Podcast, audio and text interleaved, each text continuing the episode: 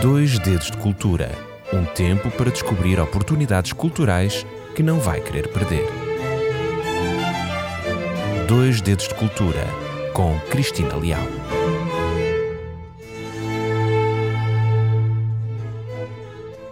Seja muito bem-vindo ao programa Dois Dedos de Cultura. Este é o terceiro programa dedicado ao período medieval do local de São Pedro de Penaferrim. Iniciámos o nosso percurso neste local há duas semanas, lembra-se? Falámos acerca da Capela de São Lázaro e da importância que ela tinha para os leprosos que viviam na Gafaria de São Pedro de Penaferrim. E na semana passada subimos a uma altitude de 470 metros e visitámos as termas e a Capela de Santa Eufémia e partilhámos também consigo a recente inauguração do passadiço que liga este local ao Palácio da Pena e ao Castelo dos Mouros. Muito bem, então hoje vamos até à Igreja de São Pedro de Penaferrim, uma igreja também ela de fundação medieval. Como lhe disse inicialmente, este é o programa Dois Dedos de Cultura e já sabe, eu sou Cristina Leal e peço-lhe fique comigo até ao final. Tenho todo o gosto de contar algumas histórias associadas a este local, a esta igreja. Deixe-me relembrar-lhe que todos os programas Dois Dedos de Cultura são acompanhados de uma reportagem fotográfica e pode acompanhá-la nas redes sociais da Rádio RCS, através do Instagram ou também do Facebook.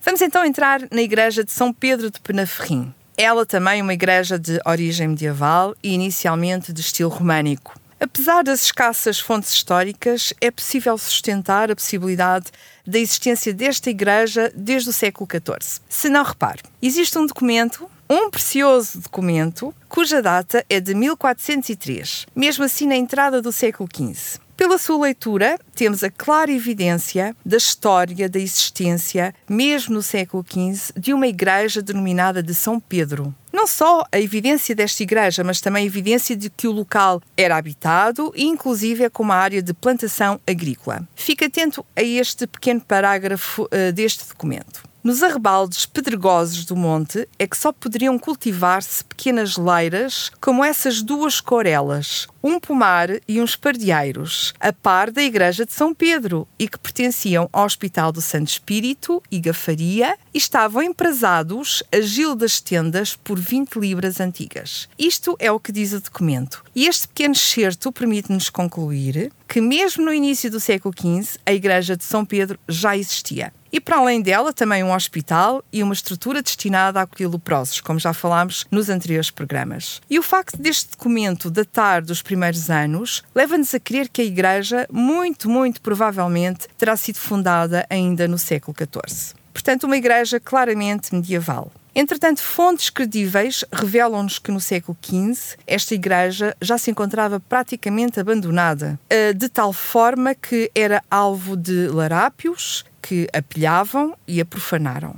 E uma das razões que terá originado este progressivo abandono desta pequena estrutura religiosa terá sido eventualmente a construção de um novo templo na freguesia de São Pedro de Penaferrim. E este novo templo estava localizado no sopé oriental da Serra de Sintra. Na segunda metade do século XVI, a igreja encontrava-se então já muito degradada e com um estado de, de conservação bastante duvidoso. Por isso, desde este século e ao longo dos anos seguintes, esta igreja foi sofrendo obras de melhoria e também obras de ampliação.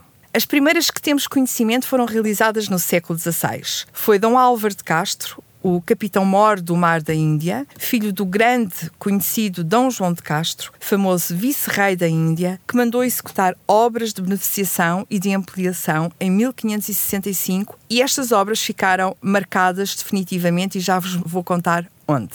Mais tarde, durante o período da Contra-Reforma, esta igreja passou por grandes alterações. Recordo que depois do Concílio de Trento, e com o objetivo de tornar a liturgia mais apelativa, uh, e não só apelativa, mas também educacional, passou a defender-se uma nova estética para os templos cristãos. Assim, os templos passaram a revestir-se de elementos decorativos, uh, versando programas religiosos que resultaram numa grande, numa exuberante teatralidade. E isto foi possível de observar também na Igreja de São Pedro de Penaferrim, através do seu revestimento de azulejos na nave. Este revestimento é claramente um destes exemplos de, de querer mostrar, de querer teatralizar uh, as cenas bíblicas.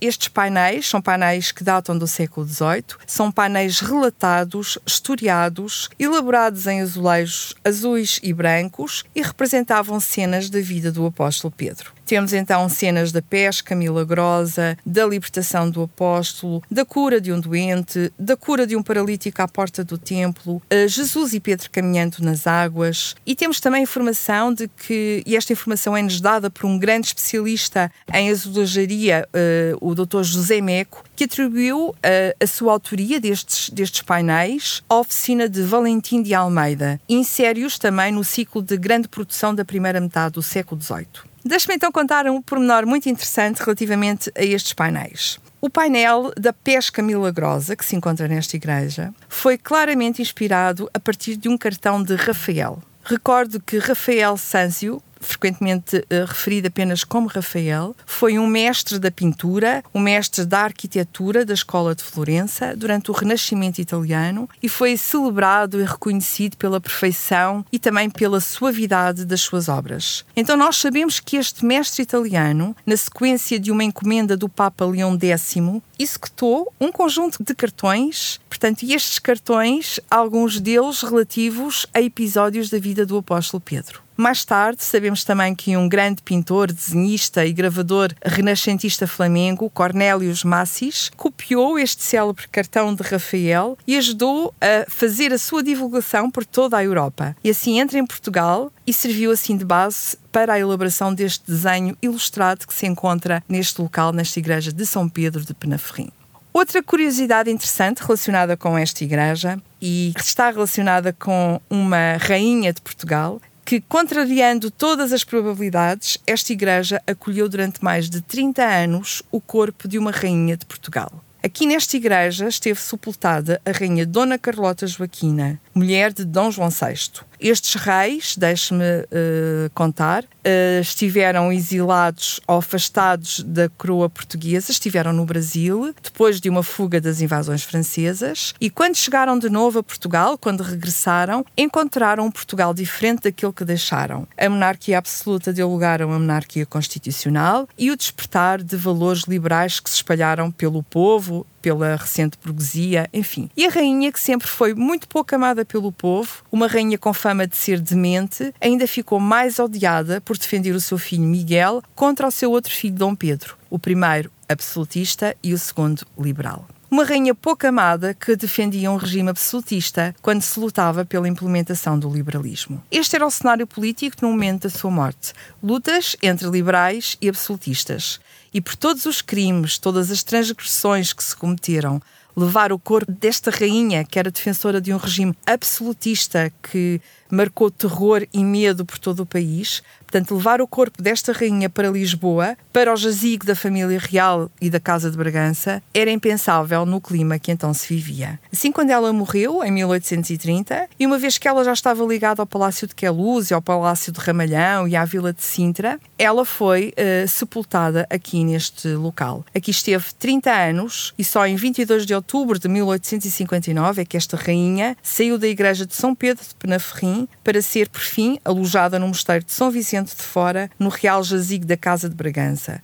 Jazigo esse que foi mandado erigir pelo rei Dom Fernando II. Para terminar, eu gostava de referir algumas características desta igreja. A igreja ostenta uma fachada tardo-barroca, resultante do restauro pombalino após o terremoto de 1755. No seu interior destacam-se as abóbadas de cruzaria com bocetes, representando um deles as armas dos Castro da Penha Verde, numa evocação da reforma patrocinada por Dom Álvaro de Castro, como há pouco eu referi e outro com a representação do homem silvestre, numa clara alusão ao Império Ultramarino.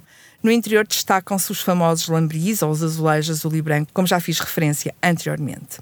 Já agora, ao sair da igreja, vá até à fonte devotada ao patrono deste pitoresco bairro. Esta fonte foi desenhada e projetada pelo grande arquiteto Raulino. Provavelmente num dos próximos programas irei falar dele, porque foi um arquiteto que desenhou os mais belos edifícios que se encontram em Sintra. Mas por agora repare na fonte, observe os azulejos tão característicos da obra deste arquiteto. Repare que na cúpula existe umas chaves, as chaves do céu. É muito interessante de observar. E no interior da fonte que permanece bordejado por bancos corridos, forrados com azulejos, também características deste arquiteto. Na torneira, repare na torneira, envolta num radioso sol. Muito bem, chegamos então ao fim deste programa, bem como um tempo dedicado à Sintra medieval. Prometo que voltarei à Sintra medieval, porque há muito mais para dizer. O Castelo dos Mouros, por exemplo, é um dos temas. Obrigada por ficar até ao final deste Dois Dedos de Cultura. Espero por si na próxima semana e até lá, já sabe, pode ouvir estes programas em podcast ou em Spotify. Acompanhe também a reportagem fotográfica nas redes sociais da Rádio RCS e até para a semana, se Deus quiser. Dois Dedos de Cultura um tempo para descobrir oportunidades culturais que não vai querer perder. Dois Dedos de Cultura com Cristina Leal.